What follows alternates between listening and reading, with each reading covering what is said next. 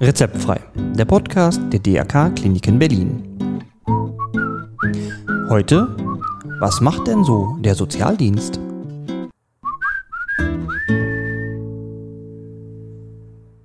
Hallo und ein herzliches Willkommen zu einer neuen Folge unseres Podcasts Rezeptfrei. Ihr Podcast rund um Gesundheit und Krankenhaus. Und mein Name ist Matthias Henke. Ja, und heute reden wir über den Sozialdienst. Ist ja immer so eine Abteilung, die so ein bisschen so ein Schattendasein hat. Aber dieser Sozialdienst ist sehr, sehr wichtig. Und was dieser Sozialdienst so alles macht und diese doch große Bandbreite an Aufgaben, das wird uns heute die Leiterin des Sozialdienstes des Standortes der DRK-Klinik in Berlin-Westend, Frau Julia Erb, erklären. Ich freue mich mal auf dieses Gespräch. Herzlich willkommen zu Rezeptfrei und ein herzliches Hallo, Julia Erb.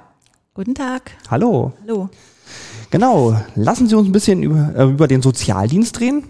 Was macht denn der Sozialdienst eigentlich so ganz allgemein im Krankenhaus? Oh, der Sozialdienst macht sehr viel so allgemein im Krankenhaus. Oh, das ist, das ist ja gut. Sehr, sehr vielseitig. Mhm. Also in erster Linie ist der Sozialdienst natürlich für alles Ansprechpartner, was entlassrelevante Vorgänge betrifft. Wenn Patienten bei uns im Krankenhaus sind und es äh, eröffnet sich ein Bedarf für jegliche nachstationäre Versorgung, wird der Sozialdienst angefordert. Und da handelt es sich um Themen wie Beantragung von Rehabilitationsmaßnahmen, Pflegegradbeantragung, Haushaltshilfebeantragung, Anträge zur Schwerbehinderung, Unterbringung in verschiedensten Einrichtungen wie Heim, Hospiz. Es ist wirklich sehr individuell, sehr vielseitig und breit gefächert. Okay. Gut, dann machen wir das mal konkret. Ich Ja. bin jetzt Patient, ich liege jetzt hier auf einer Station, habe irgendwas und versuchen wir mal eine Reha. Ich muss jetzt vielleicht irgendwie noch in eine Reha. Genau. Kommen, kommen Sie an auf die Station oder also Ja. wie, wie läuft das? Wir werden von der Station angefordert. Wir Mhm. kriegen ein, äh, eine Nachricht über unser ähm, Orbis-System, über unser äh, klinikinternes System mit Mhm. einem Hinweis, um welches Thema das geht und zu dem wir den Patienten besuchen sollen. Wir sind insgesamt sieben Kolleginnen hier im Team und jede von uns hat ihre zuständige Station. Das heißt, diejenige, deren Station das ist, geht den Patient besuchen, weiß dann im Prinzip schon, in dem Fall jetzt wissen wir schon, es geht um eine Reha. Wir würden den Patienten besuchen. Im Vorfeld, anhand der Daten, prüfen wir schon mal, wie alt ist der Patient, wer könnte der Kostenträger sein. Wir nehmen die entsprechenden Anträge mit. Wir gehen zum Patienten, sprechen mit ihm, ob er eine Vorstellung hat, beraten ihn natürlich erstmal grundsätzlich zu dem Anspruch auf diese Reha, denn ein Anspruch auf eine Reha bedeutet ja auch nicht unbedingt, dass der Patient das machen muss oder möchte. Er hat einfach einen Anspruch erstmal und es gibt durchaus auch Fälle, die sagen, nee, ich möchte jetzt keine Reha haben oder natürlich gerne. Dann wird der Patient beraten, wer ist der Kostenträger, wo kann es hingehen, welche Klinik kommt in Frage, wie ist das Prozedere. Haben Sie denn da so mehrere Reha-Kliniken im Angebot? Also schlagen Sie das vor oder kann er sagen, ich würde gerne nach, was weiß ich, Bad Reichenhall? Das kommt ganz drauf an, wer der Kostenträger ist. Bei manchen Kostenträgern kann man sich das aussuchen, wo man hingehen möchte. Also zunächst erstmal aussuchen, wo man anfragt, weil dann kommt es natürlich darauf an, ob die jeweilige Klinik dann auch Kapazität hat, denn es gibt auch Bedingungen, an die diese Reha geknüpft ist, nämlich eine zeitliche zum Beispiel. Das heißt, wenn eine gewünschte Klinik keine Kapazitäten hat in der, in der gewünschten Frist, in der benötigten Frist, dann kann die Klinik nicht gewählt werden. Dann Ja. muss man auf eine andere ausweichen. Es gibt Okay. aber auch Kostenträger, die behalten sich vor, das selber zu entscheiden. Genau darüber muss man mit den Patienten sprechen. Denn ganz oft sagen die, ach, mein Bekannter war da und da und da will ich auch hin. Aber der Bekannte hatte vielleicht eine ganz andere Erkrankung, also ein ganz anderer Kostenträger wäre der Träger der Reha-Maßnahme. Das kann man so meistens überhaupt nicht übertragen und ist immer individuell zu prüfen. Dann wird der Antrag mit dem Patienten ausgefüllt am Bett. Und der zweite Teil ist der Befundbericht, der geht ähm, zu den Ärzten ins Fach, das füllen die uns aus und beides zusammen mit dem, was wir dann im, im Rückgang, im Büro sozusagen im Nachgang erledigen müssen, nämlich dann die Klinik anrufen, terminieren, dann wieder den Patienten informieren über den vereinbarten Termin in der Klinik. Dann schickt man die Antragsunterlagen an den Kostenträger und an die Klinik. Klappt das denn meistens lückenlos, dass sie direkt vom Krankenhaus in die Reha gehen kann? Oder ist da irgendwie Auch das ist sehr unterschiedlich. Mhm. Manchmal klappt das, manchmal ist das gewünscht, manchmal ist das auch benötigt. Ähm, manchmal klappt das überhaupt nicht, manchmal ist es auch nicht gewünscht und nicht benötigt. Manche ah. Reha-Maßnahmen fangen zum Beispiel erst viel später an. Also bei onkologischen Erkrankungen kann man nicht direkt nach Behandlungsende in die Reha, da ist die Frist viel länger, da muss die Behandlung auch erstmal abgeschlossen sein. Ähm, und dann, wenn, wenn die Behandlung fertig ist, hat man viel länger Zeit, diese Reha anzutreten. Das ist also dann ein langfristigerer Prozess. Mhm. Und ich sag mal, wenn der, wenn der Ablauf gut und unkompliziert ist, dann verläuft es so, wie ich Ihnen das gerade geschildert habe. Ja, also wir kriegen die Anforderungen, wir besuchen den Patienten, wir beantragen das, wir reibungslos kriegen wir einen Termin in einer Klinik und Patient wird entlassen mit seinem Termin, tritt dann die Reha an oder wird direkt verlegt. Und im Idealfall, und das ist auch ähm, nicht der Idealfall, sondern also das passiert auch oft, haben wir dann vorher schon die Krankenkassenkostenübernahme, die da sein muss, bevor die Reha beginnt. Mhm. Aber es ist auch ganz oft so, dass es nicht so reibungslos verläuft. Hm, okay. Also der Patient möchte unbedingt in eine Klinik, die viel weiter weg ist. Da mhm. haben wir das Problem mit dem Kostenträger, weil der da nicht mitspielt. Ja. Dann gibt es vielleicht noch eine Ehefrau, die möchte wieder was ganz anderes. Die Ärzte sagen, der muss direkt gehen, aber der Patient will gar nicht direkt, der will vielleicht nochmal nach Hause. Aha. Kostenträger sagt, nee, die Klinik geht nicht, eine andere Klinik. Dann müssen wir einen Termin in einer anderen Klinik. Damit ist der Patient nicht einverstanden. Mhm. Dann sitzen wir so ein bisschen im Büro und kriegen unter Umständen manchmal Anrufe von den Kliniken, von den Ärzten, von den Angehörigen, von den Patienten. Oder wir haben schon was vereinbart und der überlegt sich das nochmal anders. Der möchte gar nicht in eine Klinik, sondern er möchte dann lieber eine ambulante Reha. Dann muss man alles wieder von vorne absagen, Bescheid sagen und dann sitzen wir einfach und an so einer Stelle, wo wir ganz viel koordinieren müssen mhm. und die Fäden überall bei uns zusammenlaufen. Also man muss ganz schön flexibel sein im Sozialdienst. Ja. Mhm. Okay. Aber äh, sie kriegen das dann immer hin und sie versuchen dann irgendwie die Feen wieder zusammenzubringen, dass es dann nachher alles. Wir versuchen immer das Beste rauszuholen für die Patienten. Ja. Okay. Das Reha. Aber Schwerbehinderungsanträge machen Sie auch, ja? Da ja. läuft es dann auch ähnlich ab? Ja, das ist einfach ein, ein Thema, wozu wir sehr viel beraten. Mhm. Ähm, einfach ist es auch dieser Anspruch, den bestimmte Patienten mit bestimmten Krankheitsbildern haben, diesen Antrag auf Schwerbehinderung zu stellen. Wir beraten dazu, wir händigen den Antrag aus bei Patienten, wo wir merken, also die werden das nicht alleine schaffen, den auszufüllen oder kriegen das nicht hin oder haben es nicht verstanden. Machen wir das auch mit denen zusammen und verschicken mhm. den Antrag dann von uns aus. Aber in der Regel ist das der Antrag, den die Patienten stellen und bei mobilen Patienten geben wir den, also wir besprechen den, wir beraten dazu, geben den dann mit nach Hause und die stellen den dann von zu Hause aus, was auch sinnvoll ist. Denn als Nachweis über die Diagnosen, die man einträgt, muss man immer ärztliche Unterlagen beifügen. Die haben die meistens im Krankenhaus nicht dabei. Und es eignet sich oft auch der Entlassungsbrief, den sie bekommen, wenn sie von uns gehen. Also so berate ich dann immer. Deswegen ist es sinnvoll, auch wegen der genauen Adressen der Ärzte, die oftmals die Leute nicht im Kopf haben, stellen die den Antrag dann von zu Hause selber. Oder aber, wenn es nicht klappt, machen wir das. Mhm. Ah ja, das ist doch ganz gut. Ja. Und dann ist der Sozialdienst auch noch so mit, mit, mit Haushaltshilfen und ähm, so Hilfsmitteln auch. beschäftigt? Also Hilfsmittelversorgung ist natürlich auch ein großes Thema, wenn es mhm. darum geht, Patient geht nach Hause, wie wird der wie wird der denn versorgt? Geht er überhaupt nach Hause? Kann er nach Hause gehen? Mhm. Wenn ja, ambulante Versorgung organisieren. Dazu gehört Hilfsmittelbeschaffung, Organisation eines Pflegegrades, nicht die Organisation eines Pflegegrades, sondern die Organisation eines Pflegedienstes, ja. aber vorher die Beantragung eines Pflegegrades, wenn ja. nötig, oder aber die Erhöhung des Pflegegrades, muss halt alles eruiert werden mit dem Patienten und auch oft mit den Angehörigen. Mhm. Und wenn's, wenn sich rausstellt, nach Hause kann es nicht mehr gehen, dann muss man halt überlegen, zusammen wieder, das ist sehr viel interdisziplinäre Zusammenarbeit, Sozialdienst, Ärzte, Pflegepersonal, Onko, Psychoonkologen, wo kann es denn hingehen? Äh, ist ein Pflegeheim vielleicht eine Variante? Dann werden Angehörige beraten zum Thema Pflegeheim oder wir suchen ein Pflegeheim immer nach Rücksprache mit dem Patienten. Oder aber sowas wie Hospizversorgung wird dann mhm. beantragt, organisiert und vermittelt. Manchmal gibt es ja auch so Kurzzeitpflege, ne? Was, was Kurzzeitpflege, das? ja, das gibt's auch. Das ist halt die Möglichkeit einer befristeten Unterbringung in einer vollstationären Pflegeeinrichtung, mhm. wenn zum Beispiel ein Patient in eine Reha-Maßnahme soll, die aber erst später beginnt, aber die Versorgung zu Hause zwischendurch nicht gewährleistet ist. Um, um Tage zu überbrücken, kann man dann in die Kurzzeitpflege gehen. Oftmals ist das auch eine Idee, wenn wir ein Versorgungsproblem sehen, erstmal in die Kurzzeitpflege und dann sehen wir weiter. Das finde ich persönlich manchmal nicht so eine gute Variante, denn dann verschiebt man das Problem der Versorgungslücke nur auf zwei Wochen später. Also eine Kurzzeitpflege ja. ist wirklich sinnvoll, wenn es was zu überbrücken gibt, aber nicht, wenn es grundsätzlich was zu klären gibt. Ah, okay. Ja.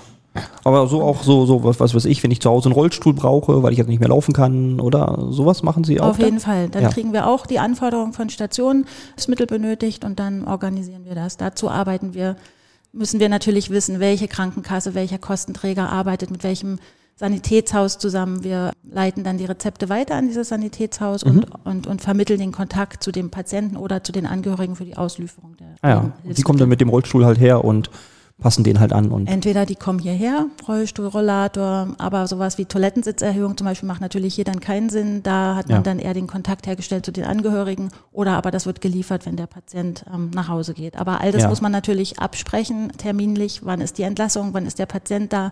Ist jemand da, der die, die Hilfsmittelfirma reinlassen kann zu Hause? Und also wir sind ganz oft einfach damit beschäftigt, wirklich so zu koordinieren und zusammenzubringen und dafür zu sorgen, dass andere Leute viel schaffen. ja. Ah ja, Ja. na gut. Ist ja auch eine schöne Aufgabe. Alles zusammenbringen. Ja, Ja. Was hat der Sozialdienst noch zu tun? ja, wir sind ja, also das Krankenhaus hat ja sehr viele verschiedene Fachabteilungen, ja. Also die, da, da unterscheiden sich natürlich auch ein bisschen die Themen und Aufträge für den Sozialdienst. Also Ja. zum Beispiel gibt es in der Kinderklinik oder auf der Neonatologie noch andere Themen als das, was ich jetzt gerade erzählt habe. Ja. Auch auf der Geriatrie ist das viel komplexer. Oder in der Betreuung von palliativen Patienten sind Mhm. die Arbeitsaufträge für den Sozialdienst auch komplex und, und anders als zum Beispiel wiederum in der Frauenklinik oder auf der Wöchnerinnenstation. Mhm. Dort ist zum Beispiel ähm, die Anfrage für eine Haushaltshilfe nach Geburt, wenn eine Frau also meinetwegen Zwillinge bekommen hat und dann aber nach der Entlassung alleine zu Hause ist, ähm, dann kann man eine Haushaltshilfe beantragen, die sie unterstützt.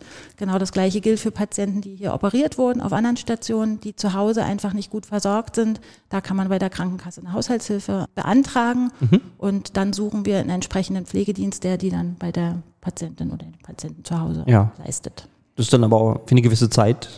Genau, auf vier Wochen ist das erstmal befristet und wer länger als vier Wochen eine Haushaltshilfe braucht, bei dem kann man schon überlegen, ob der vielleicht auch einen Pflegegrad benötigt. Ja. Denn einen Pflegegrad bekommt man, wenn man langfristig sozusagen auf Pflege und Unterstützung angewiesen ist, muss man immer so ein bisschen abwägen. Ah, okay. Und was sind so die Schwerpunkte, wo Sie schon gesagt haben, so Kinderklinik und Neo, was, was, machen, was macht man da? Also auf der Neo ähm, ist es ja immer dann die Beratung der Eltern von manchmal sehr schwerkranken Kindern. Da geht es auch oft um äh, Nachsorgebeantragungen. Also wenn Familien Kinder kriegen, die so einen schwierigen Start ins Leben haben, dann gibt es die Möglichkeit, eine sogenannte sozialmedizinische Nachsorge zu beantragen. Das bedeutet, dass der Übergang von der Entlassung aus dem Krankenhaus, die oftmals viele Wochen, der stationäre Aufenthalt von so schwerkranken Frühgeborenen zum Beispiel, die sind ja sehr lange bei uns und wenn die dann nach Hause gehen, ist es ein harter Schnitt für die Eltern, ganz auf einmal alleine zu sein mit den Kindern. Und diese sozialmedizinische Nachsorge ermöglicht einen fließenden Übergang und die bekommen einfach eine Beratung und eine äh, neonatologische oder Fachkraft an die Seite gestellt, die sie im Idealfall im Krankenhaus schon kennenlernt, die Eltern und das Kind und dann bei Entlassung auch zu Hause noch weiter betreut. Und das wird vom Arzt verordnet, auch das wird dann bei der Krankenkasse beantragt. Wir arbeiten dann mit bestimmten Trägern zusammen. Wir fragen an, haben Sie Kapazitäten, können Sie dieses Kind betreuen und vermitteln und organisieren das dann. Ah ja.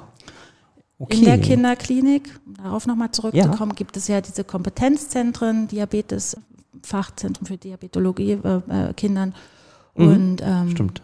auch Epilepsie, neurologisch ist ja bei uns ähm, ein, ein, ein, ein Fachzentrum. Genau, bei, genau. Ja. Und dort haben wir zum Beispiel ähm, einfach den Auftrag, immer Familien zu besuchen. Wir sind eingebunden in die sogenannten Komplexbesprechungen, interdisziplinäre Besprechungen, wo die Kinder und die Fälle besprochen werden und der Sozialdienst geht in die Familie und berät zu bestimmten Themen bezogen auf die Krankheitsbilder. Da geht es dann auch oft um Schwerbehinderung oder Anbindung an, an, an, an bestimmte Hilfesysteme nach der Entlassung oder auch Haushaltshilfe ist dort manchmal das Thema und auch individuelle Sachen. Die Kinder- und Jugendpsychiatrie haben wir ja auch bei den DRK-Kliniken Berlin-Westend. Gibt es da auch nochmal schwerpunktmäßig andere ähm, sch- ja, Fokus? Sicherlich ganz andere, aber damit haben wir leider gar nichts zu tun, denn die haben einen eigenen Sozialdienst. Wir sind Ah. wirklich der Sozialdienst für die fürs Akutkrankenhaus. Ja. Ah, okay. Auch gut zu wissen. Dann haben wir ja noch andere Richtungen, Geriatrie, Palliativität, Palliativmedizin. Ähm, was haben wir denn da für Schwerpunkte?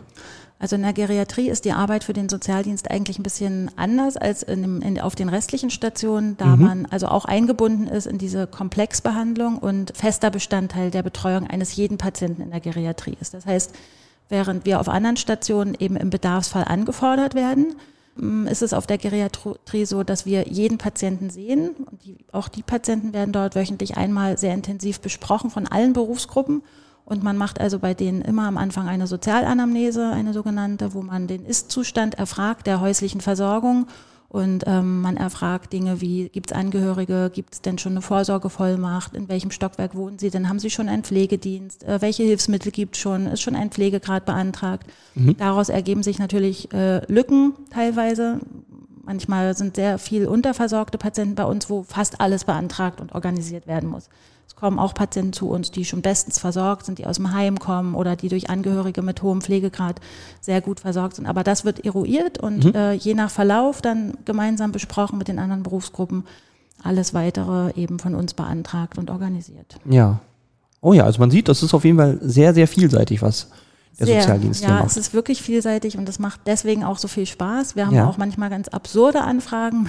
Okay. manchmal geht es um unversorgte Haustiere. Also einmal hatte zum Beispiel ah. ein Patient in der ersten Hilfe unversorgte Reptilien zu Hause. Oh, oh, okay. Und das war für den ein großes Problem, weil der hatte Futtertiere im Schrank, irgendwelche Insekten und seine größte Angst war, wenn er jetzt im Krankenhaus bleiben muss, dass diese Insekten sich vermehren und dann austreten aus diesem Gefäß. Und das war, also da war ich angehalten, irgendwen zu kontaktieren und so weiter. Das war schon so ein bisschen amüsant. Ja, das glaube ich. Das sind ja, also auch Probleme, die man nicht so auf dem Schirm hat. Nee, genau.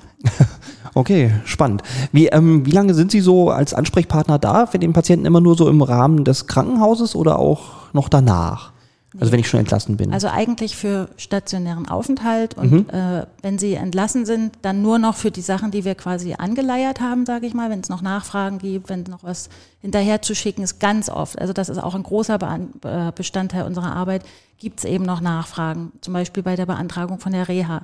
Wie oft bringen wir alles auf den Weg? Es ist eigentlich alles in Sack und Tüten dann ruft der Patient doch nochmal an, die Reha wurde abgelehnt oder die haben statt stationär eben nur ambulant beantragt oder die Kostenträger hat, hat er hat gesagt, er, soll dort und dorthin gehen, da will er aber nicht hin, was soll er denn jetzt machen? Also sowas mhm. natürlich beantworten wir noch und beraten noch. Mhm. Aber es kann uns kein entlassener Patient drei Wochen später anrufen und sagen, ich möchte jetzt einen Pflegegrad beantragen, bitte machen Sie das für uns. Also das, ja. da ist dann der. Da gibt es dann andere Stellen das, für. Muss es andere Stellen geben, das ja. würde absolut den Rahmen sprengen. Geht auch gar nicht, denn wir brauchen ja den Kontakt und die Unterschrift des Patienten. Und ja, dafür stimmt. sind wir dann wirklich nicht mehr Ansprechpartner. Ja, okay. Frau Erb, habe ich denn noch irgendwas vergessen? Gibt es noch irgendwas Wichtiges, was wir jetzt nicht besprochen haben? Oder sind wir dann so langsam durch? Kurz überlegen. Bestimmt haben wir was vergessen. also was vielleicht auch noch, also ich, ich würde das nochmal so unterteilen in, in das, was wir wirklich konkret machen für die Versorgung im Rahmen des Entlassmanagements, mhm. für die Versorgung nach der Entlassung. Ne? Also das ist, finde ich, auch einfach so oft vielleicht nicht ganz so gesehen, wie wichtig die Schnittstelle Sozialdienst im Krankenhaus eigentlich ist. Nämlich, dass wir ja entlassrelevante Sachen machen. Das heißt, wenn wir zu spät zum Patienten kommen oder nicht auf die Anforderungen reagieren oder schlampig arbeiten oder irgendein Antrag bleibt liegen, das führt konkret entweder dazu, dass der Patient noch nicht entlassen werden kann, ja, weil wir es noch ja. nicht organisiert haben. Wenn wir schlecht organisiert haben, führt es dazu, dass die Patienten schlecht versorgt sind. Also es ist wirklich ganz wichtig, gut zu arbeiten und ja. zeitnah und, und, und zuverlässig ja. zu arbeiten. Das, glaube ich, ne? sonst bleibt der Patient irgendwo auf der Strecke und genau. das ist ja und nicht im Interesse von irgendjemand. Dafür sind wir natürlich unmittelbar immer Ansprechpartner. Dann gibt es aber auch noch viele Patienten, die so ähm, allgemeine soziale Beratung möchten. Ja, also wir werden oft gefragt, können Sie mich, da ist im Krankenhaus der Patient und hat aber schon vorher, der hat Schulden angehäuft, der hat vielleicht gar keine Krankenversicherung oder der so, ja. will seine Rente, wollte schon immer mal seinen Rentenantrag auf den Weg bringen und dann kriegen wir solche Anfragen. Und da natürlich beraten wir zu den Themen immer, aber also ich sage mal, wir können ja nicht, wenn der hier gerade stationär im Krankenhaus ist, sein ganzes Leben in Ordnung bringen, nur weil wir ein Sozialdienst sind und er gerade im Krankenhaus ist. Also ja. entlassrelevante Dinge machen wir und wir beraten dann zum Thema Rente vielleicht auch, aber auch das ist so ein komplexes Thema. Da würden wir eher dann nach Beratungsstellen raussuchen oder ähm, ja. Telefonnummern rausgeben. Wir können im Krankenhaus keinen Rentenantrag stellen. Das ist viel zu, viel zu komplex und ja. viel zu aufwendig und das hat eben in dem Moment mit dem Krankenhausaufenthalt und der Entlassung und dem Entlassmanagement nichts zu tun und deswegen ja. muss man manchmal auch ein bisschen Grenzen aufweisen. Ja, ja, nee, das glaube ich. Na, sonst ist das ne, mit dem kleinen Finger und der ganzen Hand. ja, aber das ist eben auch noch ein Thema, so diese allgemeine Beratung zur Arbeitslosengeld 2. Da kommen natürlich oftmals dann auch viele Fragen und das kommt halt auch noch dazu. In, Ja. in den Inhalten, die wir so bearbeiten. Ich danke Ihnen erstmal, Frau Erb. Ich glaube, wir haben einen guten, guten Einblick bekommen in Ihre Arbeit. Das ist auch wirklich interessant, was, was Sie da so alles zu tun haben. Das ist wirklich sehr komplex. Ja, dann danke ich Ihnen auf jeden Fall, dass Sie sich die Zeit für uns genommen haben. Ja, sehr gerne. Danke auch. Und wir hören uns dann einfach zum nächsten Podcast. Bis dann. Tschüss. Tschüss.